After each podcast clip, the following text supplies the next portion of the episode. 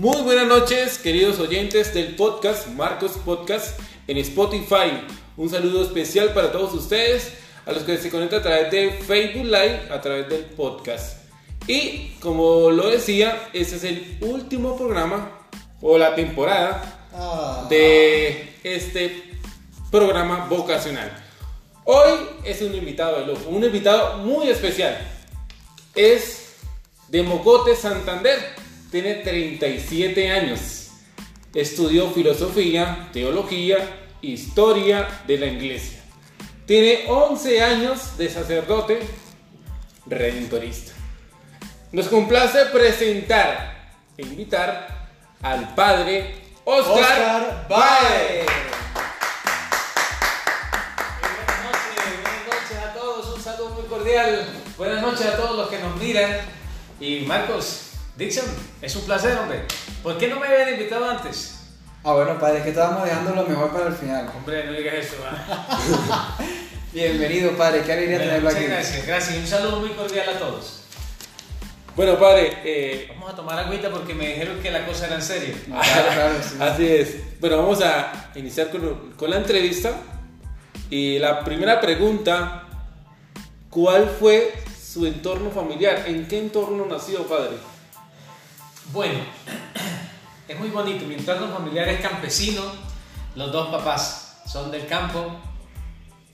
Eh, lamentablemente también en mi entorno familiar está la separación, porque papá y mamá se separaron cuando yo tenía año y medio. Entonces mamá tuvo que irse, todo esto que significa vivir solo, vivir sin el papá. Viví con mis abuelitos en el campo, allá en Mogotes, una experiencia muy bonita. Eh, luego murió el abuelito y volví otra vez con mi mamá y ya seguí con mamá. Eh, ya mamá se volvió a casar, hubo un hermanito menor y ese fue mi ambiente familiar. Eh, mi mamá, una mujer muy, muy humilde, muy sencilla, trabajó en, en casas de familia, trabajó en una parroquia, trabajó por allí, por acá, en trabajos muy humildes y gracias a Dios nos sacó adelante con su esfuerzo, con su trabajo y, y bueno, mi ambiente familiar fue también de, de- de tener, de tener a mis primos, a mi familia cerquita, compartir las navidades, eh, el ambiente, la rumba, los amigos. Ese fue un poco mi ambiente familiar, muy, muy sano, ¿no? Gracias a Dios. Padre, yo quisiera preguntarle, y bueno, ya, ya que conocemos un poco su contexto, su ambiente familiar, ¿cómo fue la niñez del padre Oscar Báez? ¿Cómo, ¿En qué niñez o en qué entorno también? Y también su adolescencia, su juventud. ¿A qué se dedicó? ¿Qué, qué pasos dio? Todo esto previo, me imagino, a entrar al seminario, ¿no? Sí, este. Oye, ustedes toman café y a mí me dejan agua, ¿no? Así tratan al invitado. ¿no? Pero es agua de calidad, es agua de calidad. Bueno, este, bueno, este, yo tuve una infancia muy, muy bonita, muy alegre, en un ambiente muy sano. Trabajé también, recuerdo que trabajé en varias cosas. Tenía un carrito para llevar mercados. En mi pueblo le dicen a ese carrito una zorra. Entonces yo trabajaba, allá dicen zorrero, pues el que lleva, el que lleva los mercados los domingos. Bueno, en eso trabajé. Cuando tenía por ahí mis 10 años, ¿no? 10, 11, 12, 13, antes de entrar al seminario, también trabajé cogiendo café, eh, vendí panela allá en mi pueblo. Y bueno, tuve como ese, ese ambiente como en mi mamá. Mi mamá también ha sido, actualmente es comerciante, porque ella dejó de trabajar y nos vinimos para Mogotes otra vez, ella trabaja por allá en Sabana de Torres. Y como nos vinimos para Mogotes, pues el ambiente era duro al comienzo, no había casi venta. Eh, había una tienda acá y otra acá y nosotros en la mitad, entonces tocaba irnos para otro lado, yo me llevaba una canastica y mi mamá iba por las casas, por allá por otro barrio, que vendiendo papel higiénico, que crema, jabón, cepillo y todo más barato. Ahí, ¿cómo se llama la tienda de mi mamá? ¿Cómo se llama? Se llama El Centavo Menos. Ella siempre, siempre con la mentalidad eh, un poquito más barato que en otro negocio, así sean 50 pesos. Para vender más. Que la gente por 50 pesos se hace, se pega la carrera. ¿eh? Era la, la filosofía de la tienda. Y uno en Mogotes, uno pregunta dónde queda el centavo menos. Y, y la gente, muchos, muchos, dicen, ah, el centavo menos. allá, allá en tal parte, ¿no? Y bueno, pues ese fue el ambiente, trabajos sencillos, vida de iglesia. La verdad yo no era un muchacho de tanta misa, no sé, en mi, en mi, infancia pues era cristiano católico y todo, pero ir a la misa los domingos pues a veces le sacaba el cuerpo cuando podía. Un día recuerdo tanto que me, me dijo mi mamá, vaya mi hijo para la misa, me mandó con mi hermano, nos fuimos a jugar. Y después llegamos a la casa más temprano y, ¿qué pasó? ¿Que no? No, que hoy no hubo misa. ¿Que no hubo misa? ¿Cómo es eso que no hubo misa? Si nunca, si nunca hacen eso. Pero bueno, son, son experiencias que contar. Después ya fui creciendo en mi, en mi juventud. Me vinculé a la Legión de María. No sé por qué me gustó, me parece. Y eso que eran puras abuelitas. Abuelitas y alguna muchacha por ahí. Pero no sé, de algún modo me, me llamó la atención.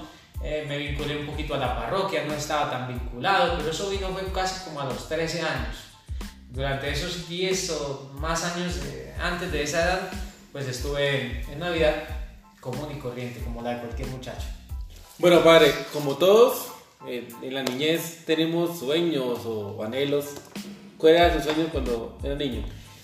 Bueno, yo tenía muy claro que, que era tener una familia. Que yo cuando estaba pequeño, yo, yo, tenía como unos 6 años o 7 cuando estábamos jugando por allá y con unos niños y todo. Yo me enamoré de una muchachita. Yo dije, oye, yo quiero tener una familia. Siempre pensé, tener una familia. Y más adelante dije, y ser médico. Me gustó la cuestión de ser médico. O le tenía como un cierto gusto, como un cierto aprecio, como me parecía una vocación muy bonita. Entonces, esos fueron mis sueños. Y yo siempre decía tener muchos hijos, tener una familia grande. No sé, me gustan mucho los niños, la familia, me encanta. Quería el equipo de fútbol. Completo, yo sí decía, tiene que ser completito, sin, sin eh, bueno, de pronto dejamos dos para el cambio. Y bueno, padre, yo le quisiera preguntar ahora sí, ya que hemos conocido su, su pasado, preguntarle ahora qué lo motivó a entrar a esta vida religiosa, qué lo motivó a entrar al seminario y especialmente al seminario redentorista. Bueno, los caminos de Dios son muy raros, ¿no? Eh, yo no me imaginaba ser un, sacerdote, ya llevo 11 años. Eh, todo comenzó cuando nos trasladamos para Mogotes y ya yo, ya yo estaba como con deseos de irme, ya yo, yo quería salir del pueblo, yo veía que era todos los días lo mismo y un espíritu como de viajero, ¿no? Como de querer salir. No encontraba la manera. Hasta que una tía me dijo un día, oye Oscar, ¿usted no se quiere ir para el seminario? Yo dije, ¿y eso dónde es? Pues en Bucaramanga. Yo dije, vamos, de una. Pero con las ganas de salir de la casa. Era más que todo con deseos de viajar, de conocer otro lugar. Me dijeron, no, ¿por qué no se va para el seminario de San Gil? No, yo quiero lejos. Me gusta mucho viajar, no sé por qué. Como que ese espíritu como de, de, de viajero, no sé, bueno. Eh, ese, ese año anterior eh, mi mamá me llevó al seminario, dejé mis datos allí con padre que se llama Héctor Bonilla, que todavía está en la comunidad. Eh, iba a entrar desde noveno grado, yo entré de décimo, pero no pude porque el padre nunca me escribió, yo ya dejé la cosa así. O sea, duré un año que yo dije, no, ya mis datos nadie los tomó. La verdad, donde no me escriba el siguiente año, el, el padre que llegó, que se llama Gustavo Arias, yo no hubiera reencauchado. Pero la verdad, yo ese año lo aproveché muy bien porque si yo hubiera entrado al seminario allí, yo no tenía bases casi. Yo, yo no tenía una vida fuerte de fe, grupos de oración, nada. Ese año eh, vino, vinieron un, un, vicario, más que todo un joven, nos hicimos muy amigos, yo mantenía en la parroquia, le lavábamos el carro con otro compañero, eh, bueno, manteníamos allí todo el tiempo, entonces ese año me sirvió para acercarme a mí un poquito más a Dios, incluso en un grupo de oración, o sea que si yo no tengo ese año, yo no hubiera, no hubiera gustado un poquito de las cosas de Dios, ¿no? Ya gracias a Dios con ese año entré al seminario y pude clarificar cosas allá, ¿no? Bueno, padre, eh, ¿qué experiencias has vivido en la vida religiosa? Hombre, muchas. Eh, la verdad son, son bastantes, son incontables. La primera experiencia fue la, fue la mamitis. ¿La mamitis? Mamitis, no, mamitis se llama la enfermedad que sufren los niños cuando no está cerca la mamá. Entonces, claro, yo me fui a la casa con mi espíritu de viajero, no llamaba, yo era feliz con mis amigos todo el tiempo y no me hacía falta mi mamá. De pronto en el mes de mayo, en el mes de mayo me hizo falta. Ella era la que me llamaba y ahí yo me puse a llorar porque ya me hacía falta mi mamá, probablemente tuve problemas en el seminario y ya yo quería tener a mi madre y cuando iba a la casa ya me costaba un poquito desprenderme. Entonces, bueno, el desprendimiento de la familia es una de las grandes experiencias de la vida de seminario, maduración, es decir, tener que asumir, asumir la responsabilidad, lavar tu ropa, atender tu cama, rendir en tus estudios, ser independiente, enfrentar el mundo, ser responsable, ¿no? Es otra de las experiencias que me ha dejado este, esta vida de seminario. Muchas experiencias, ¿no? Em, incluso crisis vocacionales sobre si el Señor realmente me quiere para este camino o me quiere para otro camino, ¿no? Entonces en el, en, el proceso que uno se tiene que dejar moldear por el Señor, Dios siempre le muestra a uno y le da su gracia y le, y le muestra el camino y lo deja a uno librecito. Te, dice a ti, mira, tú verás si te metes allá. Yo voy a estar contigo, eso sí, siempre, pero la decisión es tuya. Y te voy a acompañar siempre, pero la decisión es tuya. Y el Señor le muestra a uno, le hace intuir, le, muestra su amor y le hace sentir que, que, le da su gracia, ¿no? que no lo deja solo. Esas experiencias de las que usted nos habla, Padre, y bueno, particularmente ese de la mamitis, son muchas experiencias, pero también la congregación le ha dado la oportunidad de ejercer muchos roles. Como por ejemplo, para quienes no lo sepan, el Padre Oscar es también docente de la Universidad San Alfonso aquí en Bogotá. Y esa es una experiencia muy bonita. Nosotros quisiera, quisiéramos que nos hablara un poco de esa experiencia, la docencia, cómo ha sido, usted se imaginaba como docente siendo misionero y también quisiéramos saber qué reto ha implicado ser docente en este tipo, por ejemplo, en este tipo de pandemia. Sí, la docencia, eh, la verdad, todo lo que tiene que ver con, eh, con actuar en grupos y con todo eso siempre me da un poquito de pena. Entonces le que delante de un poco de muchachos y eso. Pero la pena se me va rápido, tampoco es que yo me deje acobardar y no puedo hacer nada, no. La docencia es muy exigente, hay que estudiar mucho, los muchachos te preguntan, oye profesor de tal cosa, y uno, si uno no sabe, esto es algo que aprendí de un gran profesor y amigo, se llama Sergio Tanzarella. Él nos decía, no tengan miedo de decir que no, que no saben algo, ¿no? Lo investigan y comparten, pero no vayan a pasar como los profesores sobrados que creen que lo saben todo y que por encima de ellos solo está Dios. No. Entonces ha sido una experiencia de aprendizaje. Yo aprendo con los muchachos. Yo brego a, como a, tratar de empatizar. Naturalmente debo dar mucho más porque en este tiempo de pandemia pues la, la exigencia ha sido grande. Ha sido pues un gran aprendizaje, ¿no? Pero ciertamente uno se da cuenta que uno puede seguir dando y aprendiendo con ellos mucho más, muchas más experiencias. Como es mi primer año, las víctimas fueron mis primeros estudiantes, ¿no? Pero yo espero que con el tiempo, pues, crecer y aportar todavía mucho más a la experiencia de, académica de los muchachos en la San Alfonso. Allí doy historia de la iglesia, las, las historias de la iglesia que son varias y patrística.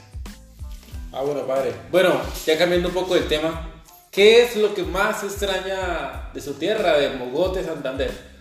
Hombre, yo extraño mucho mi tierra y eso que cuando yo me fui de Mogote yo decía, no, pero este peladero, este pueblito tan chiquito, no.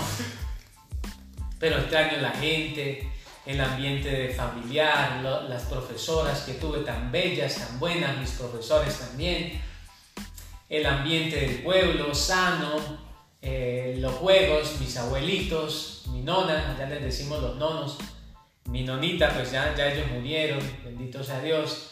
Eh, la comida de mi mamá, tanto que peleaba yo con la mami, usted todos los días haciendo lo mismo. Y ahora las arepas de mi mamá las extraño mucho. Extraño la comida del pueblo. Hay una panadería donde venden unas repollas. Siempre las extraño. Cuando voy al pueblo voy por las repollitas. Son, unas son unos panes rellenos de arequipe. Huecos, pero rellenos de arequipe que me parecen muy ricos y bueno, la iglesia, la gente, la verdad me, me, encanta ese pueblito porque el clima también es muy suave, la paso súper chévere. Cuando voy al campo descanso mucho, me gusta mucho mi pueblo. Sí, eso, eh, el pueblo es muy bonito, ¿no? El pueblo tiene y es cerca... ¿Te conocen? Más o menos, más o menos. Ah. Tiene, eh, eh, está cerca Vélez, ¿no? Vélez... No, no, no, queda cerca San Gil. Ah, San Gil.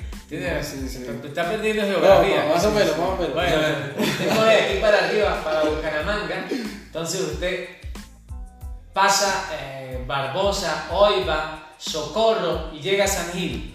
Pasa San Gil y hay un desvío que son 33 kilómetros más o menos y allá es Mogotes. Ojo, si ve Curití más arriba ya se pasó. Es antes de Curití la entrada para allá. Así que invitados. Gracias, padre. Y bueno, aquí le tenemos una bandeja con un sabroso mute. A todos los invitados le traemos una comida autóctona. ¿no? Por ahí mi madre me mandó estos días unas hormiguitas culonas, que eso es típico de allá. Yo, yo iba a coger hormiguitas, porque yo recuerdo, yo me ponía unas, unas y me ponía medias hasta acá. Eso sí eran medias de una sola puesta, porque ya no servían más. Eran tantas hormigas que, que se llaman cabezones, que ellas quedaban ahí engrampadas, pero dañaban la, la- la tela, y, pero al menos no lo mordían a uno, pegaban de, la, de la media y ya uno las botaba. Pero uno se evitaba, se evitaba esas pelas que le daban tan terribles esos bichos, ¿no?